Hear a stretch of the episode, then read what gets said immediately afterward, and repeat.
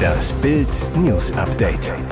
Es ist Donnerstag, der 23. Februar und das sind die Bild meldungen Markus Lanz, wieder verkündet ein TV-Moderator sein Ehe aus. Der Showfluch.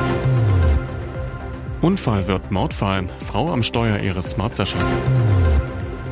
Paris Hilton verrät Babynamen. Na klar, ne Stadt. Sie sind erfolgreich, sie sind schön und sie sind beliebt, doch manchmal zerstört die Liebe für den Ruhm und die große Bühne die eigene Beziehung. Immer wieder überraschen Deutschlands Top-Moderatoren mit einer plötzlichen Trennung.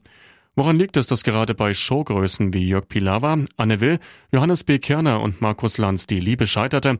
Standen sie von Anfang an unter keinem guten Stern oder gibt es gar einen Showfluch? Bild sprach mit Promi-Psychologin Christine Baumanns, ob man bei Promi-Trennungen tatsächlich von einem Branchenfluch sprechen kann. Die Bezeichnung Showfluch trifft es. Man hat einfach zu wenig Zeit für den Partner. Und was gravierend hinzukommt, man wird überheblich, hört mehr auf die Stimmen aus dem Umfeld oder der Öffentlichkeit als auf die des eigenen Partners oder gar die eigene innere Stimme. Eine lange Beziehung bedeutet immer auch harte Arbeit, die sich aber im Idealfall am Ende lohnt. Es kommt darauf an, wie karrieregeil ich selbst bin, und das muss man sich bewusst machen, so die Psychologin. Und weiter, wenn ich meinen Partner liebe und diesen Menschen weiterhin um mich herum haben will, dann muss ich beruflich kürzer treten, das muss bewusst passieren. Denn wenn man sich gegen die Karriere und für den Partner entscheidet, ist eine Karriere einfach beendet. Und plötzlich wurde aus dem Unfall ein Mordfall. In einem verunglückten Smart entdeckten Polizisten eine Frau mit tödlichen Schusswunden.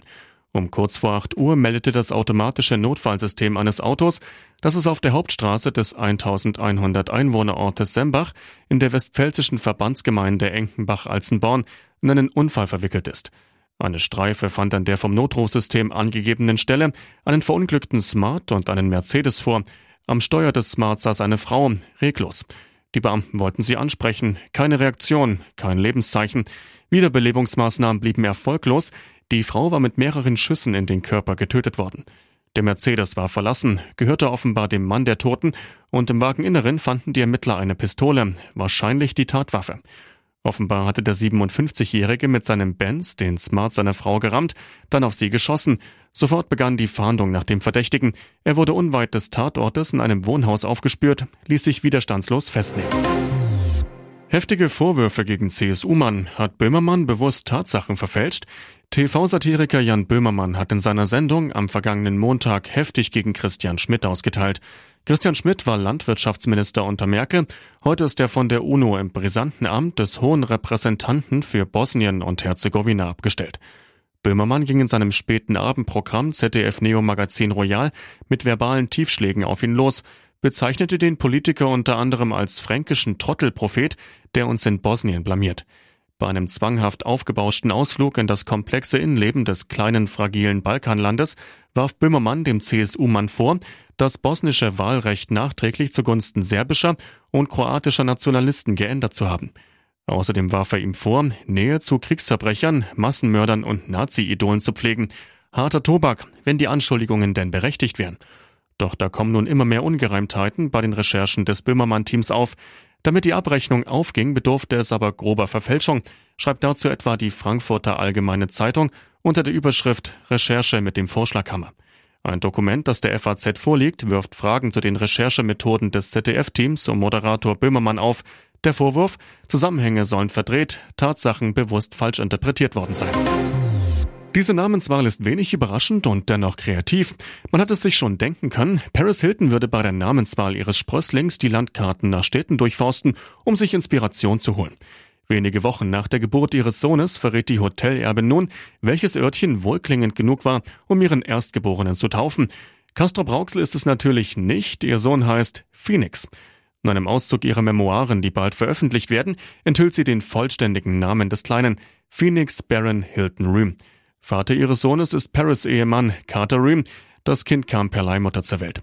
In dem Auszug ihres Buches Paris the Memoir, den sie in der aktuellen Folge ihres Podcasts This is Paris vorstellt, erklärt die Erbin auch, dass die Namenswahl für sie schon seit vielen Jahren feststand. Paris hatte vor langer Zeit tatsächlich eine Karte durchforstet, um aus Städten, Ländern und Staaten einen Namen zu finden, der zu ihrem und dem Namen London passen würde. Und wieso London? So wollte Paris ihr Kind nennen, falls es ein Mädchen geworden wäre, das stand für sie schon immer fest. Und jetzt weitere wichtige Meldungen des Tages vom Bild Newsdesk. Will unsere Regierung, dass Bürger einander verpetzen? Bund und Länder fördern Internetportale, auf denen Bürger Vorfälle melden sollen, die zwar nicht strafrechtlich relevant sind, aber nach ihrer Auffassung diskriminierend waren. Neuestes Beispiel die Meldestelle Antifeminismus, die vom Familienministerium von Lisa Paus gefördert wird. Gemeldet werden sollen konkrete Bedrohungen von Personen, etwa Mitarbeiterinnen und Mitarbeiter von feministischen Organisationen, aber auch Kampagnen gegen geschlechtergerechte Sprache, sprich Kritik am Gendersternchen, das eine Mehrheit der Deutschen ablehnt. Auch die Länder richten neue Meldestellen ein oder verfügen bereits über entsprechende Portale. Aus CDU und FDP kommt Kritik an der Vielzahl von Meldestellen. Die Rede ist von Pranger und Manipulation. Julia Klöckner warnt in Bild, wachsame Bürger sind in einem Staat wichtig. Aber dass der Staat zum anonymen Anprangern aufruft, auch nur bei subjektivem Verdacht, das kann einer Gesellschaft massiv zusetzen und gegenseitiges Misstrauen und Unterstellungen schüren. FDP-Vize Wolfgang Kubicki zu Bild, ich halte es nicht für akzeptabel, in einem Rechtsstaat den Pranger zu fördern, jedenfalls nicht mit Steuergeld. Denunziantentum ist ein zivilisatorischer Rückschritt. Corona, Krieg, Wirtschaftskrise. Immer mehr Krisen führen zu immer mehr psychischen Erkrankungen. Das zeigt der Psychreport der DRK Gesundheit, der Bild exklusiv vorliegt. 301 Fehltage je 100 Versicherte in 2022 aufgrund von psychischen Erkrankungen.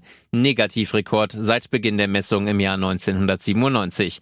Besonders junge Beschäftigte unter 30 Jahren sind betroffen.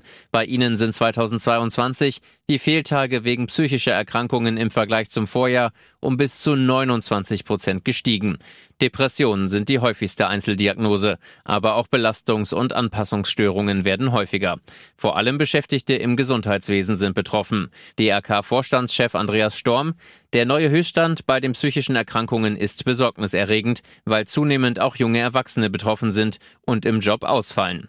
Stressreiche Phasen, auch während der Pandemie, hätten für sie das Risiko erhöht, etwa an einer Depression zu erkranken. Wir müssen Fragen der seelischen Gesundheit am Arbeitsplatz noch mehr Beachtung schenken, insbesondere wenn es um Auszubildende und junge Beschäftigte geht.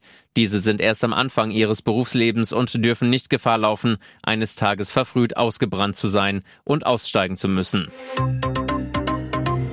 Ihr hört das Bild News Update mit weiteren Meldungen des Tages. Niederlage für Yusufa Mukoko vor Gericht. Die Frage, über die jetzt am Landgericht Frankfurt geurteilt wurde, darf darüber berichtet werden, dass es Zweifel am Alter des BVB-Stars gibt. Hintergrund, Ende November hatte der Spiegel in einem Report über den Nationalspieler wiederholt das Alter des Dortmunders angezweifelt. Folge, Mokoko klagte gegen die Berichterstattung. Jetzt entschied das Landgericht, dass die Spiegelveröffentlichungen über Mokokos Alter in sieben von zehn Punkten zulässig seien. Das Urteil ist noch nicht rechtskräftig. Nicht ausgeschlossen, dass Mokoko in Berufung geht. Ein Auslöser für die Diskussion? Es kursiert der Scan eines Papiers, das ein vier Jahre früheres Geburtsdatum ausweist ausweist. Danach wäre er also 22. Die Echtheit lässt sich nicht klären. Dr. Isabel Jahn, Sprecherin des Landgerichts gegenüber den Ruhrnachrichten, alles, was den Verdacht eines möglichen falschen Alters oder der Herkunft betrifft, durfte und darf der Spiegel grundsätzlich äußern. Das ist eine zulässige Verdachtsberichterstattung. Das Gericht begründete dies mit der Tatsache, dass Mokoko als Nationalspieler eine Person von öffentlichem Interesse sei und dessen Persönlichkeitsrechte dementsprechend zurücktreten. Zudem basiere die Berichterstattung insoweit auf auszureichend Indizien. Pentagon veröffentlicht Foto, US-Pilot schoss Selfie mit China-Ballon. Der Flug eines chinesischen Spionageballons über die USA war Anfang des Monats durch die Rakete eines US-Kampfjets beendet worden. Die Aufklärungsarbeiten laufen aber weiter auf Hochtouren. Jetzt veröffentlichte das Pentagon eine neue faszinierende Aufnahme des 60 Meter hohen Heliumballons mit dranhängenden Spionagegeräten in der Größe von drei Bussen. Das Foto ist ein Selfie aus einem U-2-Aufklärungsflugzeug der US-Luftwaffe, das ein Pilot bei einem der zahlreichen Vorbeiflüge an dem China-Ballon geschossen hat. Zu sehen ist auf dem Selfie der weiße Ballon von oben, als er über dem Festland der Vereinigten Staaten schwebte. Auszumachen sind die riesigen Solarpanels, die Steuerung und Equipment mit Strom versorgten.